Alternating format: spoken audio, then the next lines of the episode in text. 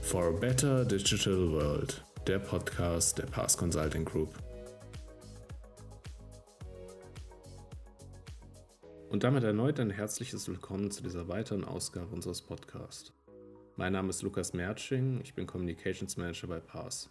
Mit mehr als zweieinhalb Jahren Verspätung trat am 1. August 2020 die überarbeitete Finanzanlagenvermittlungsverordnung FinFermV in Kraft.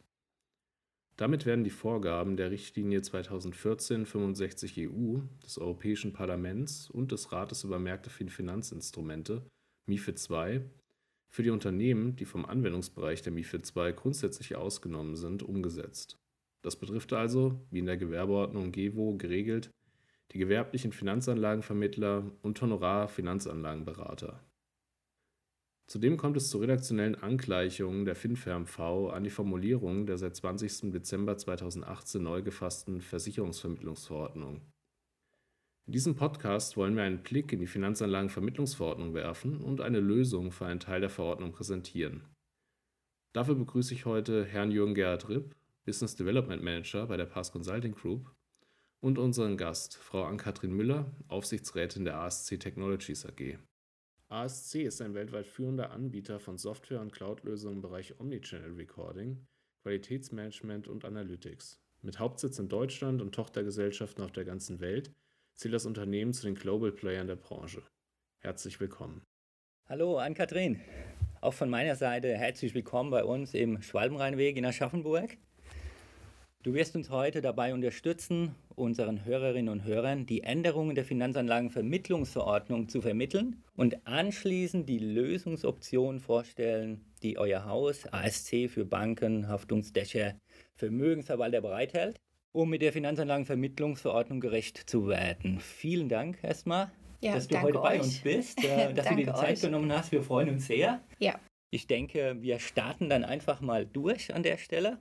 Und ich beginne und äh, werde dir wahrscheinlich dann die eine oder andere Frage stellen. Wir gehen einfach mal ein bisschen stärker in die Thematik und deine Lösung dann ein. Sehr gerne. Finanzanlagenvermittlungsverordnung. Das klingt erstmal nach einem sehr trockenen Thema und nicht unbedingt nach einem klassischen Podcast-Topic. Ann-Kathrin, möchtest du unseren Zuhörerinnen und Zuhörern äh, kurz erläutern, welche Idee hinter der Finanzanlagenvermittlungsverordnung steckt ja, die grundsätzliche Idee hinter der Finanzanlagenvermittlungsverordnung, kurz FinFEMV, ist es, die Anlegerinnen und Anleger zu schützen. Es soll gewährleistet sein, dass die Berater ihre jeweilige Tätigkeit mit der erforderlichen Sachkenntnis, Sorgfalt und Gewissenhaftigkeit ausführen. Konkret heißt das eigentlich nichts anderes, wie dass sie im Interesse der Anleger handeln. Die FinFMV verpflichtet nicht nur die Banken, Haftungsdächer und Vermögensverwalter, sondern eben neu seit der Änderung auch Finanzanlagenvermittler und Honorarfinanzanlagenberater mit Erlaubnis nach Gewerbeordnung zur Aufzeichnung telefonischer Vermittlungs- und Beratungsgespräche und jeglicher sonstiger elektronischer Kommunikation. Das klingt jetzt total kompliziert. Im Endeffekt soll durch diese detaillierte Dokumentation sichergestellt werden, dass zum Beispiel keine Interessenskonflikte durch Provisionen oder ähnliches bestehen. Also handelt es sich hier um den Schutz der Anlegerinnen und Anleger. Das ist ja im Prinzip eine gute Sache. Auch wenn hier bereits der bürokratische Aufwand durchklingt, das alles muss man äh, entsprechend dokumentieren. Erfahrungsgemäß zieht eine Dokumentation ja immer die Arbeitsprozesse oder eine Reihe von Arbeitsprozessen nach sich. Also muss ich mal vorstellen, es muss aufgenommen werden, es muss gespeichert werden. Dazu kommt dann noch die Datenschutzgrundverordnung, kurz DSGVO, mit der ich Kunden ja immer darüber informieren muss, dass hier gerade Daten aufgenommen und gespeichert werden. Also das ist ja wirklich ein enormer Aufwand, der hier betrieben werden muss. Ann-Kathrin, sind die neuen Veränderungen von August 2020 denn wirklich so gravierend? Warum ist denn die FinFMV gerade wieder in aller Munde? Ja, es ist eigentlich genau so, wie du erkannt hast. Diese neuen Änderungen, die ziehen einen enormen Aufwand nach sich. Seit August letzten Jahres gilt das Gesetz nämlich nicht nur für die Banken und Vermögensverwalter, sondern eben auch für die Finanzanlagenvermittler und Honorarfinanzanlagenberater mit Erlaubnis nach Gewerbeordnung. Hier wurde neben dem Paragraph 11 auch noch der Paragraph 11a eingeführt, der die Vermeidung von Interessenkonflikten seitens des Beraters oder Vermittlers nochmal verschärft.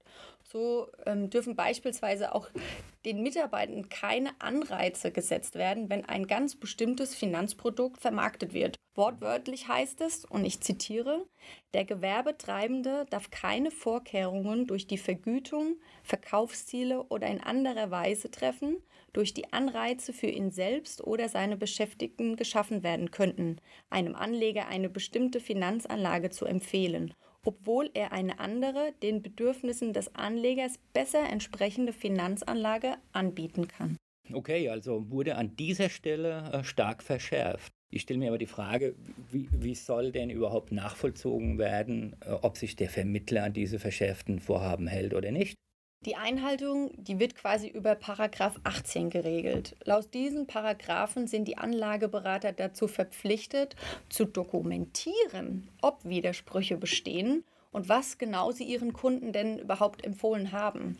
Es wird nun nicht mehr nur ein Beratungsprotokoll, wie es früher in Paragraphen hieß, erwartet, sondern wirklich eine ausführliche Aufzeichnung.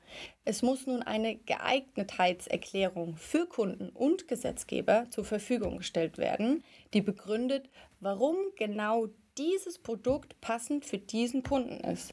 Und mit Paragraph 18a wird dann noch konkretisiert, dass dazu alle Aufzeichnungen über diese entsprechende Beratung als Beweismittel aufzubewahren ist. Im Fachjargon nennen wir das Taping. Das heißt, diese Gespräche sind dann zehn Jahre beweissicher und unveränderbar aufzubewahren. Wow, das ist allerdings äh, eine andere Herausforderung als die Aufbewahrung eines Protokolls. Ja?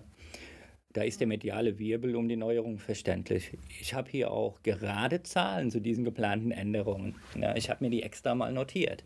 Der Gesetzgeber rechnet hier mit einem Mehraufwand von insgesamt 36 Millionen jährlich für die Umsetzung der Änderungen für die gesamte Branche. Das ist Wahnsinn. Das ist wirklich Wahnsinn.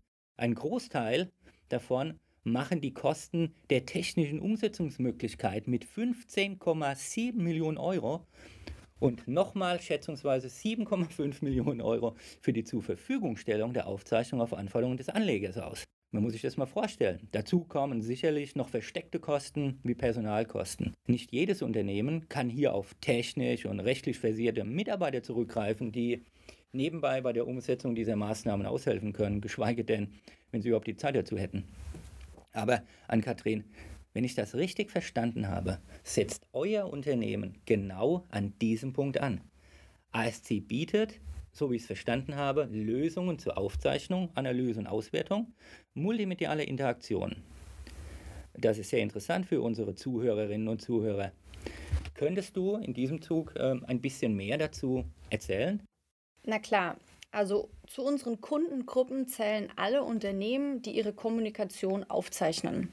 Also insbesondere Finanzdienstleister, Kontaktcenter und Organisationen der öffentlichen Sicherheit setzen unsere Software ein. Wie bereits bei MIFID II zu Beginn von 2018 gibt es mit der Verschärfung von FinFMV jetzt aber total viele Finanzanlagenvermittler und Honorarfinanzanlagenberater, die sich vorher mit dem Thema nicht beschäftigen mussten, aber jetzt mit dieser Änderung das eben tun müssen. Und wie bei ASC, wir haben eine Software entwickelt, die genau diesen Anforderungen von Richtlinien wie FinFMV, MIFID, Dodd-Frank und Co. gerecht wird. Die Unternehmen haben so die Möglichkeit, mit unserer compliance-konformen Recording-Lösung ihre Kommunikation beweissicher aufzuzeichnen und zu archivieren. Dabei ist es auch erstmal egal, über welchen Kanal die Beratung bzw. die Kommunikation stattfindet. Die Kundenanforderungen können ganz unterschiedlich sein. Große Vermögensverwalter zum Beispiel nutzen vielleicht schon Microsoft Teams, ja. Das wurde ja durch die Pandemie total gepusht in den letzten Monaten, aber vielleicht Finanzanlagenvermittler, die ja oftmals selbstständig sind, die, die nutzen noch das Handy oder das, oder das Festnetz, um zu kommunizieren. Und äh, mit unserer Software lässt sich äh, eigentlich die Aufzeichnung überall lösen. Das heißt, unabhängig davon können Telefonanrufe, Videokonferenzen, ähm, digitale Meetings oder auch Chat-Kommunikation automatisch aufgezeichnet werden und gespeichert werden. Das hilft unseren Kunden eben bei der Erfüllung von solchen gesetzlichen Vorschriften. Das klingt nach einer sehr praktischen Möglichkeit. Ich habe äh, gelesen, es gibt über 200.000 Finanzanlagenvermittler in Deutschland und ähm, das können ja im Endeffekt dann auch wirklich so ein Mann oder ein Frau Firmen sein. Ja? Genau. Und ähm, das ist natürlich wirklich interessant, auch für so eine Klientel. Wo werden denn die Daten gespeichert? Ja? Gibt es äh, die Möglichkeit, die Daten direkt abzurufen, falls der Gesetzgeber plötzlich vor der Tür steht? Ja, die Möglichkeit gibt es und das ist auch genauso vorgesehen. Wo die Daten gespeichert werden, entscheidet der Kunde.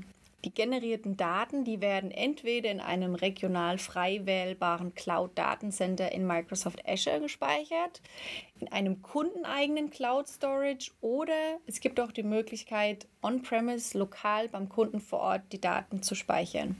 Durch die Konfiguration von Zugriffsrechten und sehr sicheren Verschlüsselungsmechanismen sind die Daten nicht nur maximal gesichert, sondern auch jederzeit abrufbar. Auch eure nach dem internationalen Standard ISO 27001 zertifizierten Passrechenzentren sind bestens dafür geeignet. Okay, das hört sich gut an. Zurück äh, zu der Lösung, ähm, die du eben angesprochen hast, Ann-Kathrin. Ihr bietet quasi, wenn ich es richtig interpretiert habe, für zwei von drei FinFMV-Problemen eine Lösung an. Ihr sorgt dafür, dass die Daten der Beratung und Vermittlung direkt aufgezeichnet werden. Ganz egal, ob es sich dabei um einen Chat, einen Anruf, einen Videocall handelt und ihr speichert die Daten vor allem langfristig und abrufbereit. Ja? Ähm, wie sieht es denn jetzt mit der Datenschutzverordnung aus, ja? also der DSGVO? Man kann ja nicht einfach so eine Aufzeichnung starten, oder? Ist das nicht irgendwie rechtlich äh, bindend?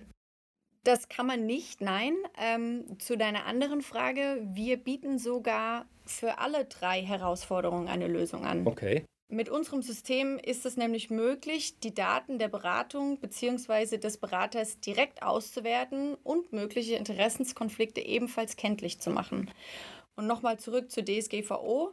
Typische Anforderungen wie die Aufzeichnungssteuerung, die Möglichkeit manuell zu starten und zu stoppen, die Konfiguration von Zugriffsrechten und Time to Live, genauso wie die entsprechenden Verschlüsselungsmechanismen sind natürlich im System implementiert und können je nach Kundenwunsch, Kundenanforderungen spezifisch angepasst werden.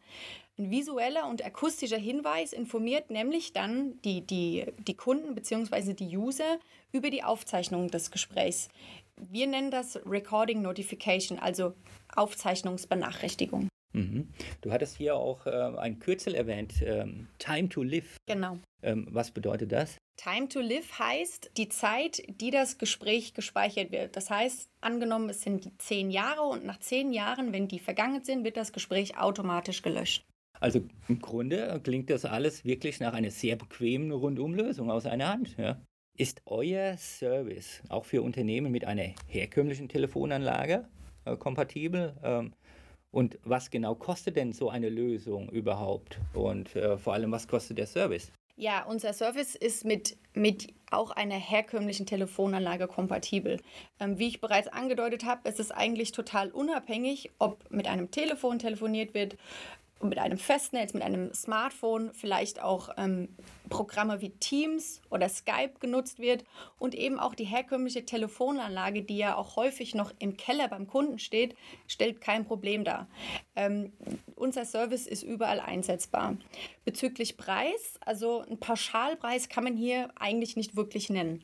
Grundsätzlich ist es natürlich so, dass sich der Preis an den Bedarf des Kunden orientiert. Die bekommen nämlich für einen kleinen Eurobeitrag pro User pro Monat maximale Flexibilität, was in Zeiten von Corona ja aktuell sehr wichtig ist. Die Aufwände dabei sind sehr gering. Unser Service erfordert nämlich keine Installation, sondern nur eine Konfiguration. Und äh, dementsprechend ist ein Onboarding quasi über Nacht möglich. Ähm, an der Stelle wollte ich vielleicht auch noch mal darauf hinweisen, dass ein Verstoß gegen die FinFMV nicht so günstig ist. Da kann man locker mal mit einem Bußgeld von in Höhe 5000 Euro rechnen. Das sind Kosten, die sich durch ein dediziertes Recording leicht vermieden werden können. Und gemacht werden muss es ja ohnehin dann können wir es auch gleich richtig machen. Das ist richtig, da kann ich dir nur äh, zustimmen, an Kathrin. Ich meine, 5000 Euro Bußgeld pro Verstoß, ähm, das kann sich auch summieren. Ja? Und ähm, das muss man sich nicht unbedingt antun, nee. denke ich. Nee. Leider können wir aus zeitlichen Gründen nicht alle Punkte zum Thema Finanzanlagenvermittlungsverordnung behandeln. Und wir haben auch nicht zu jedem Punkt eine Lösung parat. Dies würde die Dauer unseres heutigen Podcasts sprengen. Aber wir haben heute eine tolle Lösung gesehen, die bestimmt einigen Vermittlern dabei helfen wird, ihre Vorgaben zu erfüllen. Denn eines haben wir heute auch gelernt. Wenn die Vorgaben nicht erfüllt werden, kann es schnell teuer werden und sogar der Verlust der Vermittlerlizenz drohen. Ankatrin, wie bewertest du die aktuellen Änderungen in der Finanzanlagenvermittlungsverordnung abschließend? Naja, meiner Meinung nach ist die FinFMV schon ein sehr bürokratisches und auch teilweise umständliches Instrument. Aber sie dient ja zum Schutze der Anlegerinnen und Anleger. Daher kann ich mir ehrlich gesagt gut vorstellen, dass diese neu geschaffene Transparenz auch neue Anleger, neue Interessenten anziehen könnte, die bisher eher konservativ gegenüber den bisherigen Finanzangeboten waren. Das war, äh, denke ich, ein wunderbares Schlusswort von dir an Kathrin ähm, für unseren Podcast. Vielen Dank. Sehr gerne. Auch von meiner Seite für deine Zeit und dass du uns deine Expertise zur Verfügung gestellt hast. Das hat mich äh, wirklich sehr gefreut. Danke. Ja, hat Spaß gemacht. Dankeschön. Wunderbar. Mehr zur Thematik äh, finden Sie auf unserem Passblog und wir halten Sie auch weiterhin zum Thema auf dem Laufenden, denn es bleibt wirklich spannend. Aktuell die Überwachung der Einhaltung der Finanzanlagenvermittlungsverordnung 5MV, wie wir eben gehört haben, liegt derzeit noch bei der IHK. Es ist aber im Gespräch, dass die Industrie- und Handelskammer von der Aufsichtspflicht entbunden werden soll und dass diese Zuständigkeit zukünftig dann an die BaFin abgegeben wird. Wir bleiben für Sie am Ball und wünschen Ihnen bis dahin erstmal einen guten Start in die Woche und auf Wiederhören. Falls Sie Fragen oder Anregungen haben, kontaktieren Sie uns gerne unter www.pars-consulting.com. Dort finden Sie auch alle Neuigkeiten rund um unsere Produkte. Weitere Themen und Beiträge unserer Mitarbeiterinnen und Mitarbeiter lassen sich auch auf unseren Pars-Blogs finden. Danke fürs Zuhören und bis zum nächsten Mal.